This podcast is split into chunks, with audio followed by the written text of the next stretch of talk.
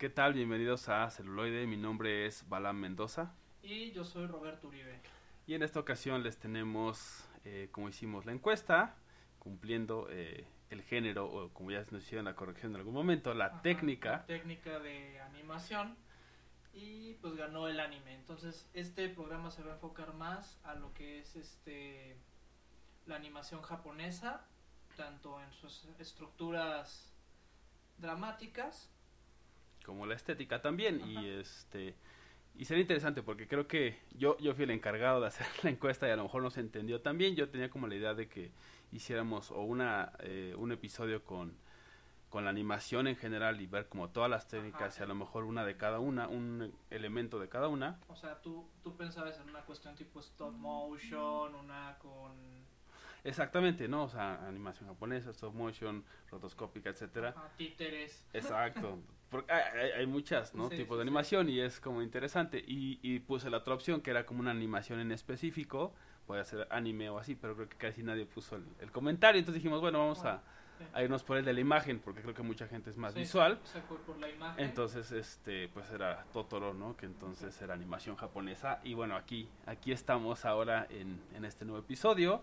Vamos a hablar de esta animación. Si quieren que veamos algún otro tipo de animación, a lo mejor más occidental o de otro tipo, a lo mejor stop motion, ¿no? O el clay motion, que también tiene como muchas cosas, que es esa de, de plastilina. Sí, Pues sí háganoslo saber ahí en... en los comentarios y pues ya saben que nuestras redes sociales están abiertas para ustedes porque si nos escuchan quiere decir que hay un interés. que y- hay un y- interés exactamente Y es siempre muy, muy bienvenida la participación y pues todos los comentarios, sugerencias, que de hecho sí nos han enviado, ¿no? También pues como hablábamos de la corrección, ¿no? Y de repente de, de algunas cosas que se nos pueden llegar a ir. Y pues bueno, pero bueno como quien diría basta de chorizo vamos con la maciza y bueno, en esta ocasión vamos a empezar con una de las películas que, que marcó pues toda una generación una generación y no solo una generación, sino también incluso al cine mismo, exactamente ¿no? porque se retomaron elementos de esta película de hecho los los hermanos ahora hermanas Wachowski Exactamente, que van a sacar precisamente un Pues remake o bueno no Una una, nueva entrega. continuación una nueva entrega de de The Matrix. ajá, que ya dijo una que ya Nada más es una de las hermanas, sí, yo también por ahí tenía esa duda, porque pues igual, ¿no? Bastante fan de esa saga. Y este, y sí, nada más es una de ellas, ¿no? Creo que Lana, si no me equivoco. sí y bueno Balam dinos de qué película Ya, ya hicimos suficiente expectativa, entonces Ajá. estamos hablando precisamente de Akira, que es eh, una película de 1988 y que precisamente, eh, bueno, es curioso porque está ubicada en lo que se le llama en esa historia Neo Tokio, ¿no? Como un nuevo Tokio en el lejanísimo año de 2019. ajá exactamente. Entonces ya estamos viviendo Akira. Y que Leonardo DiCaprio este estaba ahí coqueteando con los derechos porque quiere hacer su versión live action. Ok, eso, eso no lo sabía, está, sí sí sí. está interesante, digo, el tema es que Akira tiene como muchos fans también, ¿no? Es como de esas en- en películas que han generado como un culto, Entonces, si, si le sale bien, va a tener como mucho éxito. Pero si hay cositas que no, como el caso que vamos a ver más adelante de Ghost in the Shell, este, que a lo mejor no fue tan exitoso, pudiera que pues desaprovechar como esa, esa oportunidad de todos los Sí. fans que tienen, ¿no? Y bueno, esta, esta película, eh, eh, como decía, es del 88, es de Katsuhiro Otomo, y bueno, ahí es, eh, es una historia, ¿no? Acerca de, dos cosas, ¿no? Es como este mundo eh, distópico distópico, ¿no? Eh, en el futuro, del, visto desde los ojos del 88, que ya habíamos hablado de la visión del futuro o del pasado desde un punto de vista de una época, ¿no? en este caso 88. Y hay seres o personas, mejor dicho, que tienen pues como poderes, ¿no? Psíquicos, más bien como que la mente desarrolló estos poderes a través de experimentos que hizo pues el X, X empresa o el mismo gobierno. Y entonces este hay como todo un movimiento de rebeldes y, y tienen una banda que es- pues andan en motocicletas, que de hecho uno de los iconos más grandes de la película pues es eh, la motocicleta, ¿no? De Caneda. Ajá.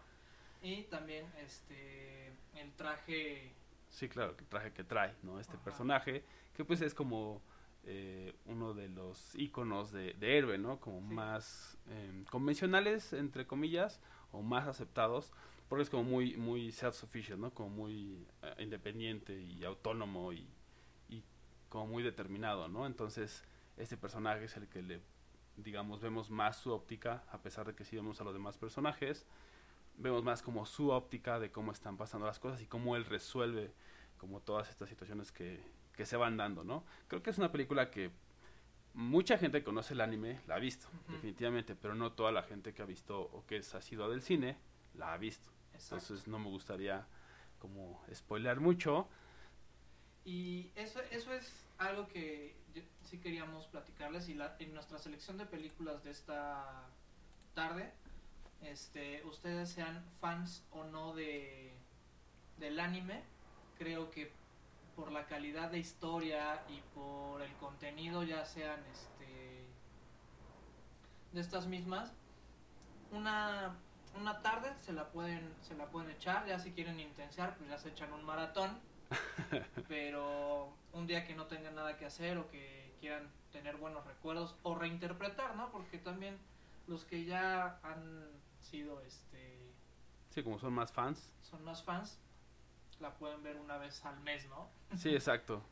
Y ver, y ver como otras cosas, también lo, interesante, como en algún momento les hemos dicho, ¿no?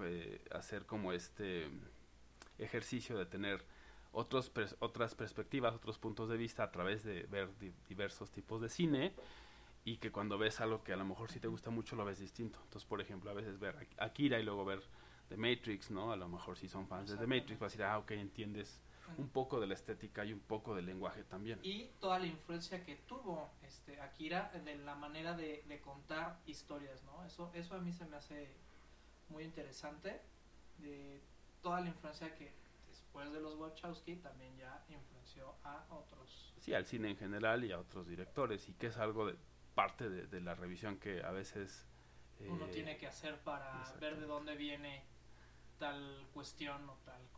Sí, total corriente, ¿no? Entonces, bueno, es, Akira, es un mundo distópico, lejano 2019 para 1988, pues estos seres, y bueno, pasan como diversas cosas con entre los rebeldes y este y, el gobierno que trata ahí este de como de que no se salga a la luz toda esta información y bueno por ahí el final tiene como muchas cosas que les van a parecer interesantes visualmente.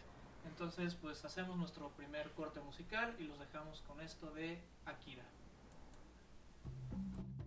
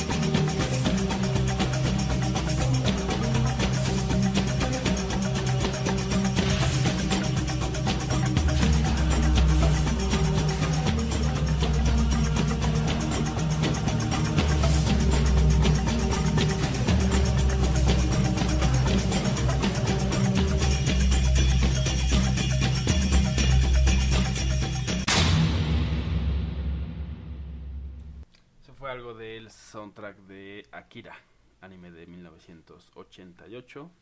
Y ahora... Y ahora yo creo que pasamos a, a un condimento. este, yo creo que la ventaja de hacer las cosas en animación es que nos podemos dar ciertas licencias que apoyan tanto a la narrativa y a la historia que no se podrían lograr o no serían creíbles o aceptables para el individuo si todo fuera con con personas. Con personas.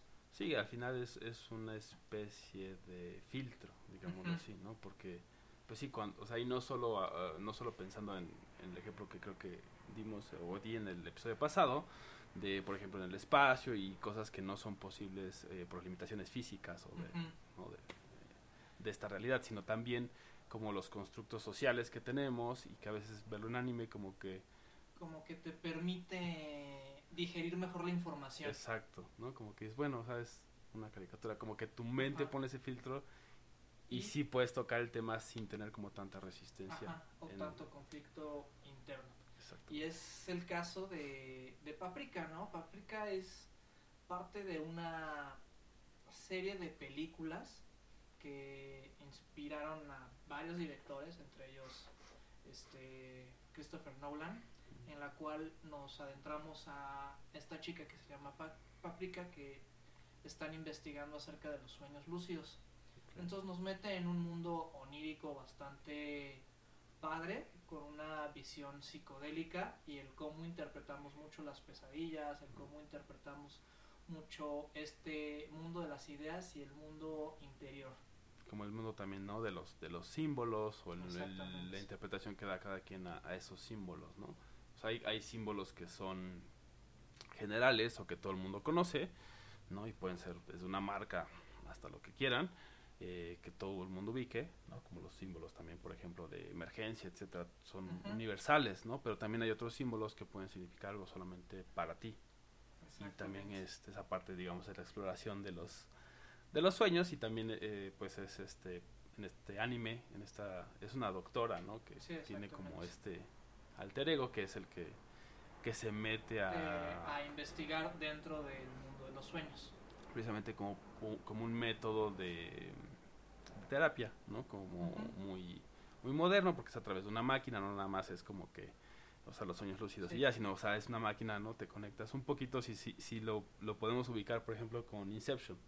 Se acuerdan, había una máquina que si bien no te conectaba como a las otras personas, era la, realmente el... el, eh, el, el que te daba te lo soltaba. Ajá, y te daba como un, un sedativo, ¿no? un sedante. Uh -huh. Entonces realmente la máquina hacía eso. Pero de alguna manera es como la forma visual que interpretabas eh, para decir están soñando los todos juntos. Exacto. Y en este caso sí es como más una máquina donde, ah, ok, se conectan todos y, y tienen un, un sueño, un, o tú sueño, te metes al sueño, sueño de, de, de, alguien más a sacar cierta información.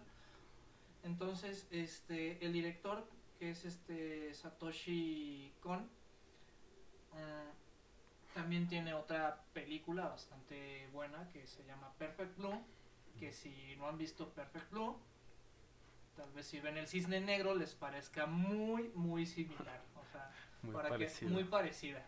Para que se den cuenta de cómo a través de los años, o sea, distintas películas, o sea, esta Paprika es del 2006. 2006 y Inception 2010, si no me sí. equivoco. Entonces, o sea, sí, claro, hay siempre un este una correlación de Ajá. repente, ¿no? Entre el anime y, y, y, curiosamente como a lo mejor no es tan mainstream o no era tan mainstream ahorita creo que ha, ido cada año aumentando el número de personas a las que llega sí. pero antes no lo era tanto era como un sector muy específico no de, de la población en, en, todos los en todas las sociedades no la occidental y la oriental y este entonces de repente como que los directores sí notaban eso decían ah pues tienen toda esta expresión tienen toda esta cultura en Japón no de hacer como decíamos, expresar sí. a través de cortos o películas, pero en anime o en animación. Y, este, y eso hace que, que, también sean muy prolíficos y que tengan como muchas ideas. Y los directores también occidentales como que siento que sí han estado ahí desde siempre, pues desde un poco... siempre como pues echando ojo, Exacto. echando ojo para ver, ah, mira, pues esto me gustó. Exacto. Vamos a... Sí, como fuente de inspiración, que al final pues ya lo, ya lo han visto, hay muchas cosas. Hablábamos el, el episodio pasado de Joker, ¿no? Del Guasón, y de cómo también había la influencia de Martin Scorsese y todo esto, ¿no? Entonces siempre va a haber eh, cosas parecidas y cosas que son influenciadas Pero por, Lo importante es la manera en que se nos presenta y nos cuentan la historia, pero sí como, como tarea, radio escuchas, un día échense ya sea Paprika y Perfect Blue, y despuesito vayan con The Black Swan e Inception, para que vean las relaciones y el cómo traducen, ¿no? Eh, este, esta visión del oriental a lo americano o a lo occidental. Y también de- del dibujo, bueno, de la animación, Ajá, cómo a se adapta una persona. a una persona. porque es- también es, es distinto, ¿no? Es- el lenguaje es distinto, entonces cómo cambian las tomas, cómo hacen ese juego. Por, por ejemplo, en The Black Swan, este, es muy vertiginosa la cámara, Ujú, ujú. ¿no? A diferencia de eh, Perfect. Blue, que son tomas más estáticas porque nos mete más en la psicología del personaje y no lo vemos en tantas... Sí, como tan dinámico, tan Ajá. estrepitoso, ¿no? El, sí, el cisne negro es como muy sientes de repente como muy acelerado porque eso es lo que le está pasando a la a protagonista. psique- a la psique del protagonista. entonces sientes eso, ¿no? Como, no, está yendo muy rápido, ah, está pasando todo, y es caótico, y, es, ah, y eso es lo que le está pasando a ella. Y en Perfect Blue más bien es como un tanto de in- introspección y melancolía y todo esto también, pero desde otra visión y desde otro mood, digámoslo así, ¿no? Como otro sentimiento. Entonces, sí, interesante, interesante que hagan ese, Sí, ese, ese ejercicio. Entonces, este, los dejamos ahora con algo de paprika y regresamos un momento a esto que es celuloide. La otra perspectiva.「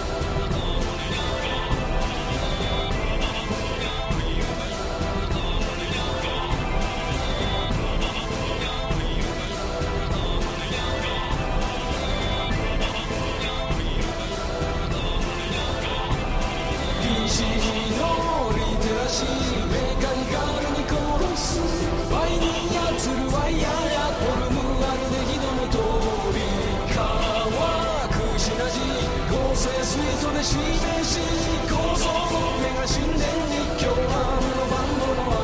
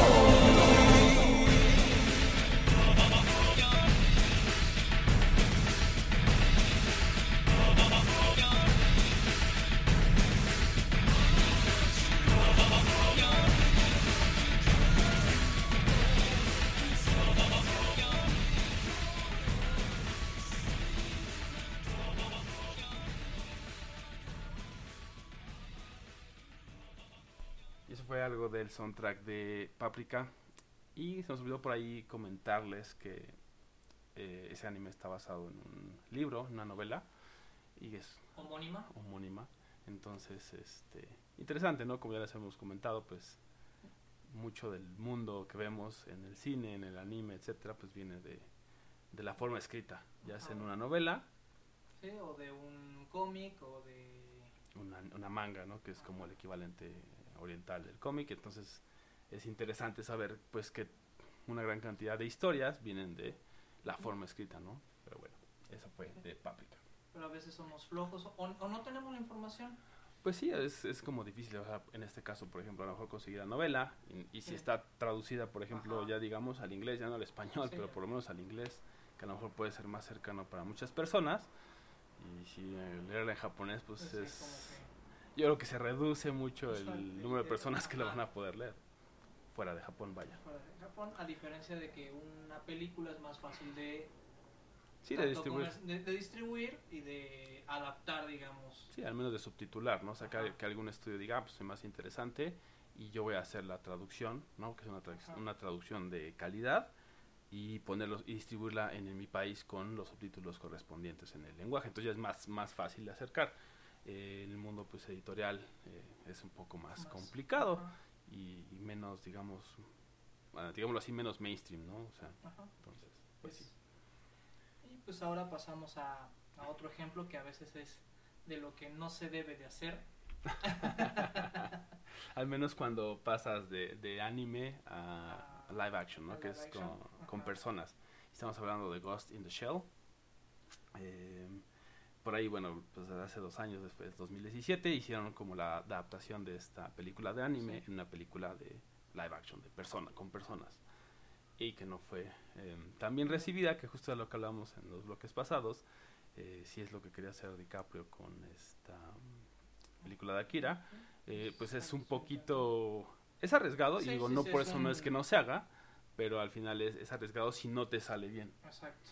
O, sea, te puede salir o una buena joya, una buena adaptación, pero la mayoría han, han fracasado. O sea, la película, la original, para los que no conozcan, pues sí es mucho de ciencia ficción en el cual ya el cuerpo humano pues ya prácticamente es sí está complementado con las máquinas y que bueno ya no estamos tan lejos ahí sí, no, ya ya hay cyborgs a los cuales están este eh, poniendo como aditamentos ya sea para leer eh, por ejemplo la humedad del clima etcétera y cosas así son los primeros prototipos pero ya estamos acercándonos a, a, lo que sería un cyborg que es de lo que trata Ghost in the Shell no como es esta este personaje de... Eh, la teniente Makoto. Ajá.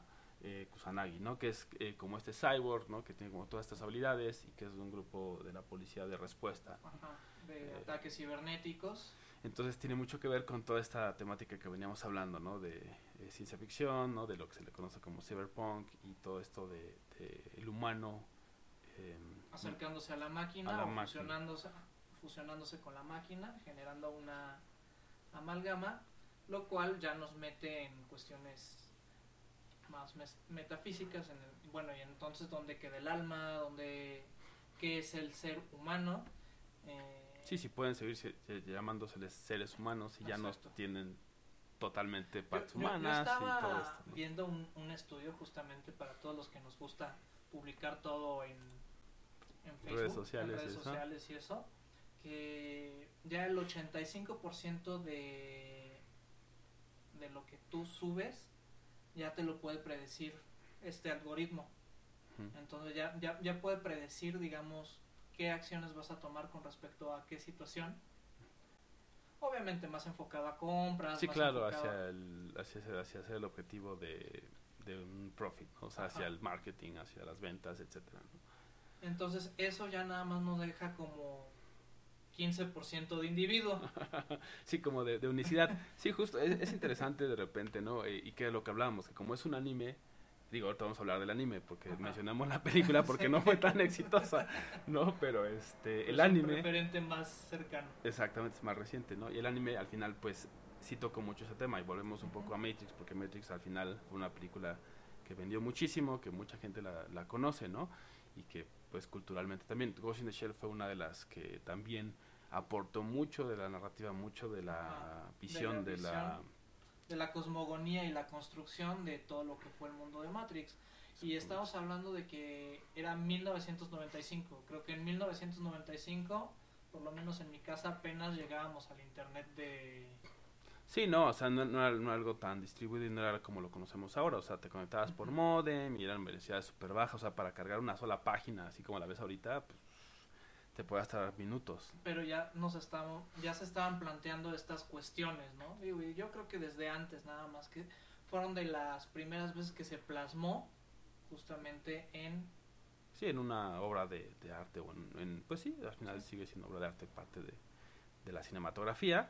Y sí tocaron todos estos temas mucho antes, ¿no? Porque al final ahorita les digo, vemos todo esto y es como, pues es 95 y ahorita es 2019, o sea, ya son 14 años, ¿no? Ujú. 14 años, Sí. 20, sí, 14 años, está bien. Mis matemáticas me Sí, fallaron sí, hoy. sí, Pero sí, bueno. Te, fallaron. 14 años. Entonces ya vemos esto, ¿no? Ya, ya empiezan a ver cyborgs. A lo mejor no están tan elaborados como esto, pero ellos están hablando, según yo, 2029, ese es donde están este, eh, ubicados el- la temática de Ghost in the Shell.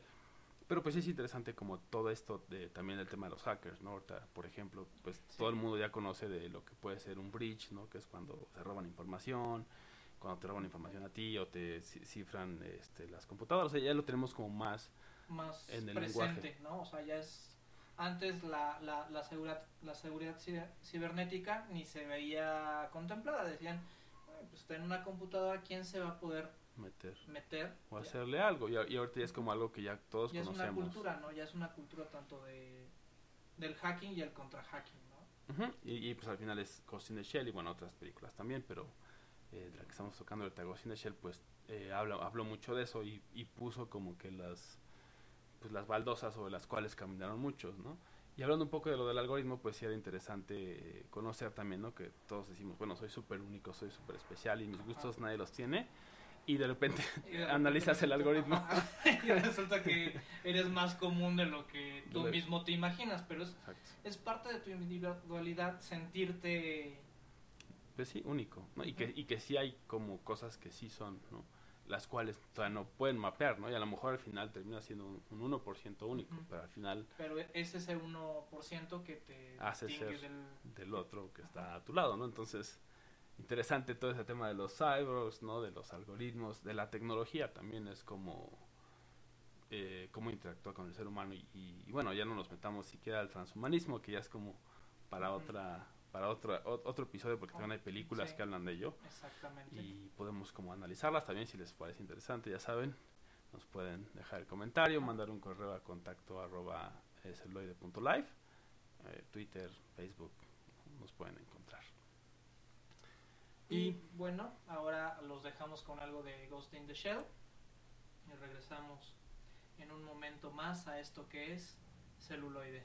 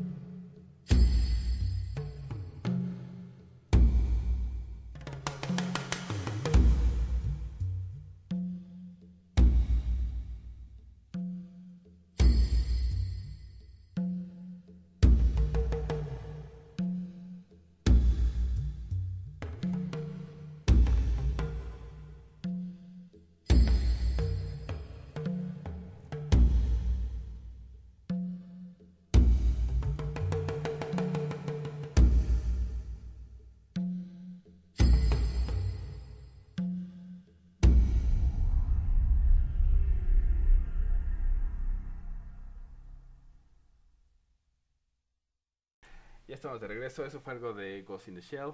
em, y queríamos hacer la aclaración, ¿no? Sí. Precisamente ya que tuvimos el tiempo en, de... en el aire del tiempo. Por eso nos dedicamos a las sociales y no a las matemáticas. No, este, sí, eh, la corrección era que pues, son 24 años ya de... Sí, desde que salió Ghost in the Shell, la, la animación. En el 95, entonces pues se, se pueden dar cuenta, ¿no? De Y el, Todo eso. el, el manga es todavía más viejo, Más claro, viejo. sí, sí, sí. Entonces, pues sí, ya, ya tenían todo este camino recorrido sobre lo que ahora pareciera estar siendo, muy latente. sí, y parte de nuestra realidad, ¿no? Y cambiando radicalmente de, De género y de tema, Como casi no hacemos. ajá, nos vamos a los samuráis.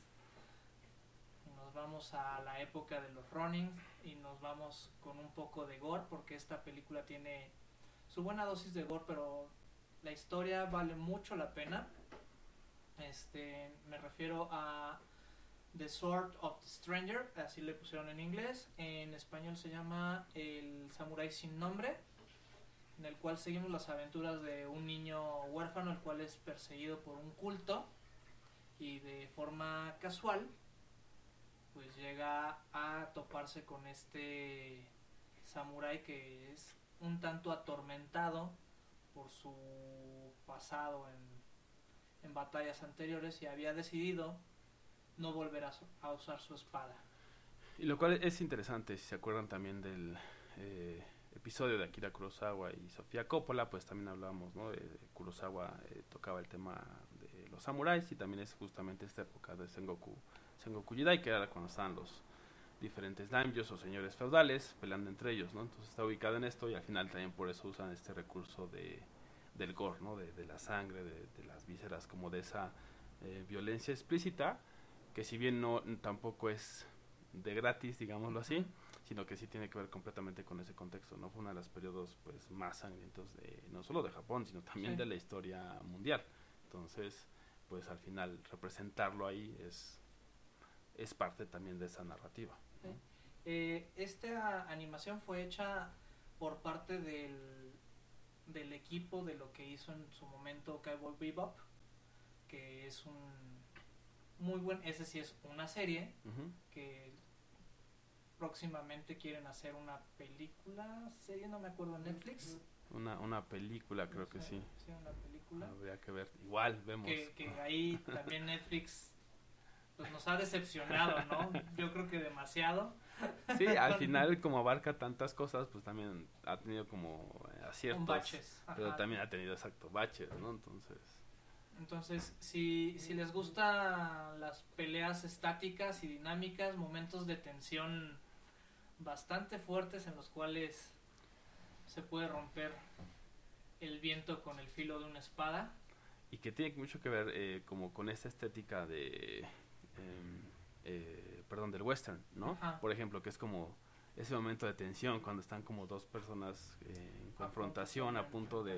Exacto, es como esa tensión es, es lo que pueden ver acá, con otro estilo, ¿no? Porque al final eh, hablábamos de eso, ¿no? Como la animación también te permite hacer eso a veces distinto a como lo puedes hacer con personas, ¿no? Y también, eh, pues entra entra mucho el estilo de dibujo, por ejemplo, el estilo de animación que Entonces utilizan. este estilo es un tanto exagerado, entonces nos permite jugar un poco hasta con las leyes de la gravedad, la cantidad de sangre que Sangre. puede existir en un cuerpo humano Exactamente. y sobre todo algunos movimientos de cámara y, y juegos este más técnicos que de no ser por el CGI que a veces le invierte en las películas con con personas dígase con actores reales este sería más difícil o, o- o muy caro lograr lograr como contar la historia, ¿no? Y sí, claro, al final es como, pues, simplemente el tema del gore, ¿no? O sea, eh, por ejemplo, me acuerdo mucho de, de Peter Jackson, ¿no? Que en sus inicios hacía mucho eso, ¿no? El cine gore y, y, pues tenía que estar teniendo como litros y litros y litros de sangre de, de res, y etcétera, ¿no? Y estarlos consiguiendo y es, es como muy difícil. En cambio, el anime o la animación, pues sí te da como mucho esa, digámoslo así, facilidad para representar esto, ¿no? Y como dices, jugar con eso, ¿no? O sea, de que de repente los cortes y son mucho más dramáticos, ¿no? El Sí, Que o al final se también- el movimiento se exagera sí, todo, eh, la- las consecuencias del movimiento, etcétera, el tiempo que, que suceden las cosas, ¿no? Como el slow motion, que cuando tú usas personas al final te das cuenta que está como distinto y en el anime puedes jugar con ese tiempo, hacerlo literal, lo puedes expandir, lo puedes estirar sin que se note tanto, eh, al menos hacia el ojo, ¿no? Como que no se vea que vas... Por ejemplo, en, en, en, en- en- en eso de estirar el tiempo, por ejemplo, yo me acuerdo que en Inception justamente, ¿no? Hay una escena que ya es ridículamente Sí, larga, ¿no? sí, Cuando están todos los niveles, ¿no? sí, está cuando están cayendo. todos los ni- niveles. Y yo me acuerdo que, que yo no podía dejar de reírme, o sea, es, eh, cua- cuando se está cayendo la camioneta. Se está es- cayendo la camioneta y entras al segundo nivel del sueño y están así, están cayendo del, este, del hotel y entras al segundo Ajá. nivel y se está cayendo. Ajá, sí, Sí, y todo es en cámara lenta además. Entonces en cámara lenta, pero llega, llega un momento que es sumamente absurdo. Sí, sí, sí, que dices, ¿qué? Ajá. Sí, ¿Editor? ¿Dónde Ya. está mi editor? Demasiado. Al final, pues es, es parte también de, de la eh, personalidad de cada director, ¿no? También sí, como sí. expresar eso, ¿no? Eh, qué recursos utilizar, qué partes dejar, ¿no? Y la otra que hablábamos fuera de, antes del show es este que no todos los eh, directores son editores. Entonces hay quienes sí, sí lo hacen y sí editan y así, ¿no? Pero hay quienes no y dicen, pues ahí está el editor. Y si bien sí pueden revisar y esto, puede que digan, ah, me parece que lo que hiciste está Ajá, bien, me y- gustó y así y lo bye. dejo. Y pueden haber pues, algunas tomas que a lo mejor si él lo hubiera editado hubiera sido distinto, ¿no? Entonces, pues vamos con algo de The Sword of the Stranger. Espero que les guste y regresamos en un momento.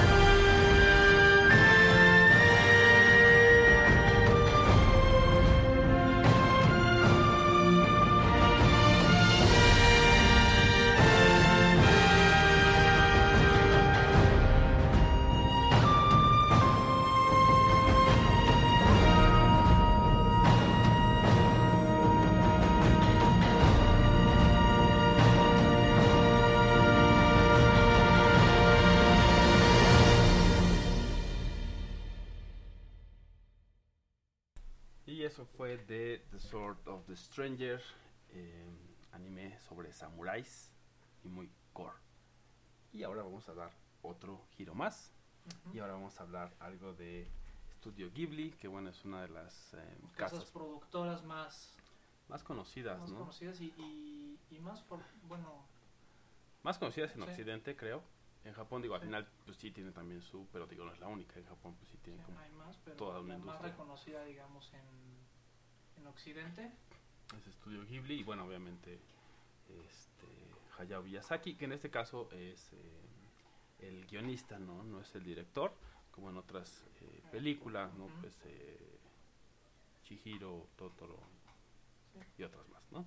Es el mundo secreto de Arrietty.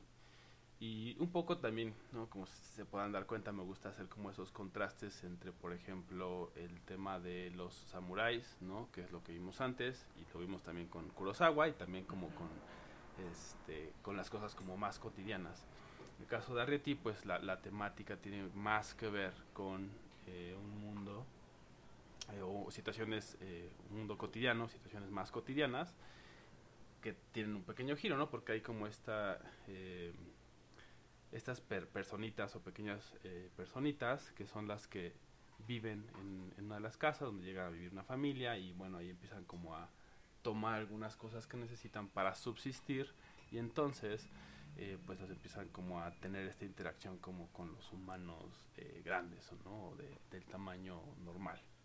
Entonces es eh, interesante es una historia pues eh, redonda no completa no tiene como esa parte de, de que les digo como cotidiano pero a la vez mágico Fantástico. Ujú, y ¿no? que te va Entrando como envolviendo una especie de realismo mágico en los cuales tenemos elementos de fantasía contrastados con, con la Este. realidad con la realidad. con eventos cotidianos, ¿no? Y que al final, el, el final se me hizo interesante, no se los voy a contar, me gustaría que la vieran, eh, si no la conocen, porque a lo mejor han visto más a Chihiro, a Ajá.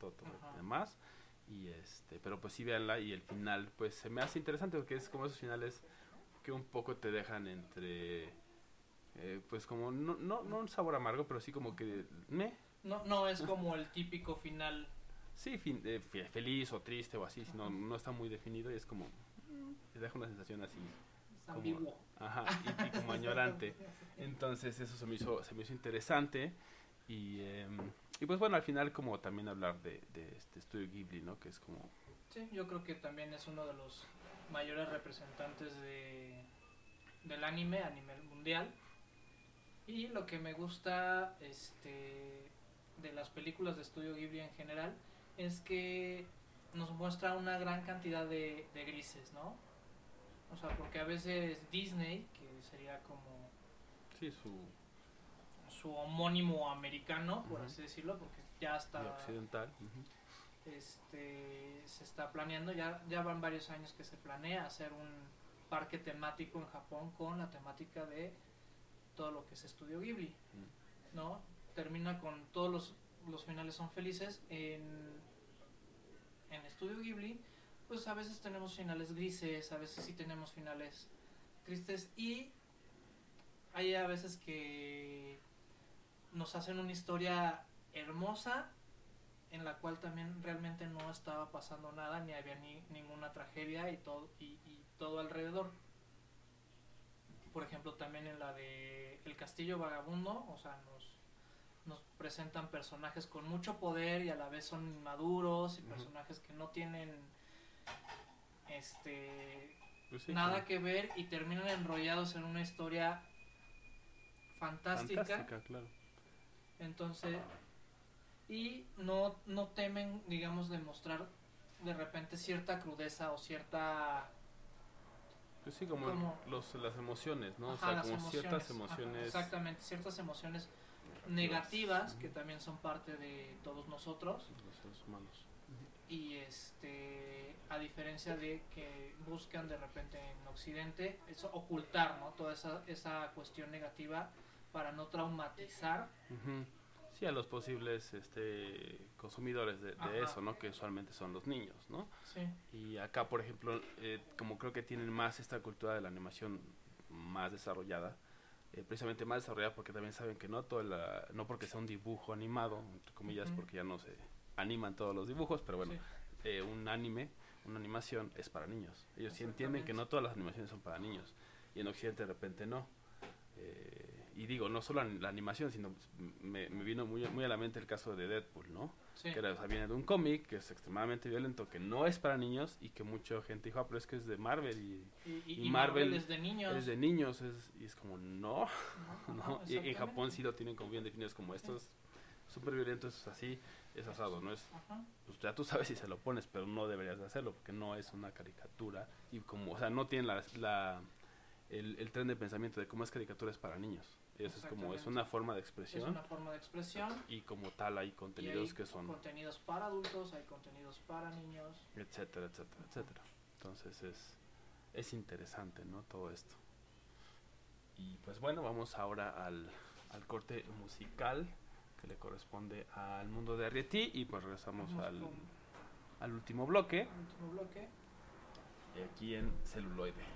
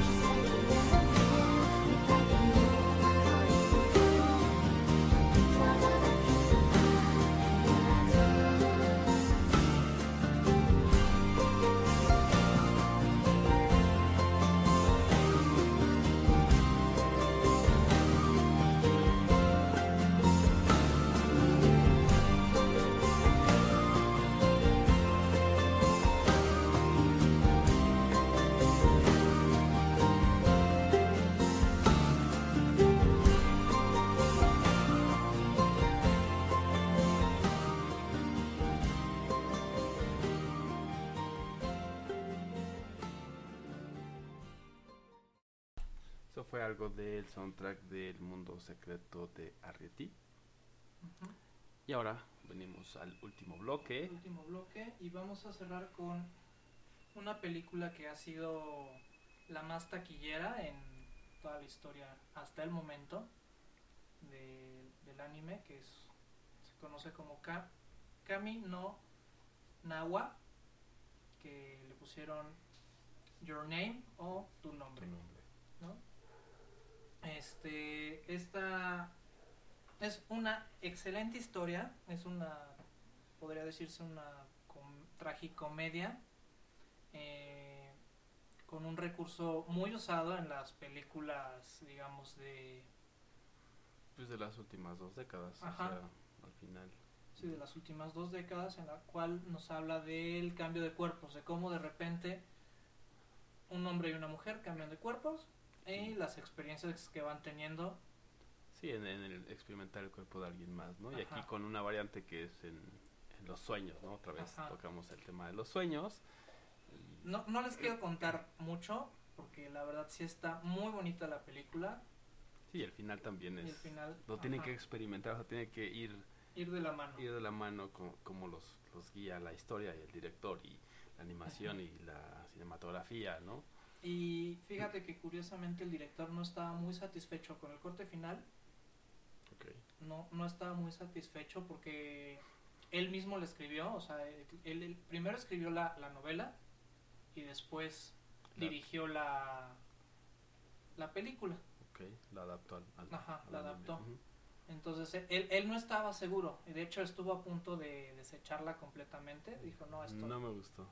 pero ya tenía también a la productora, ya Sí. la tenía atrás, dijo, oye, Sí, ¿sabes qué? Ya gastamos una... Sí, claro, ya tenía todos los compromisos adquiridos, digamos, Pero yo creo que es un resultado impresionante. impresionante.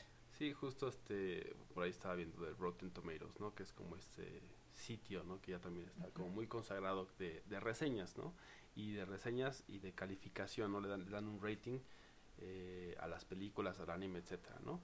Y lo interesante es que no es de que sean los críticos o la gente de la academia, sino es todas las personas que... Sí, pero No. ahí... Sí, pero o sea, lamentablemente el pu- público... es- sí, de repente menor- es- puede llegar a ser como muy influenciable y etcétera, etcétera, ¿no? Pero de repente hay veces que sí es como, por ejemplo, esta, ¿no? Que tiene un 97% de aprobación. Obviamente no es de que todo el mundo lo haya visto y Ajá. todo el mundo ha dicho que está súper padre, pero es como una muestra, ¿no? Y al final eh, interesante porque sí tuvo como ese éxito también en, en taquilla. Quiere decir que Sí, sí, sí, sí. tuvo, o sea, que sí le gustó a las personas.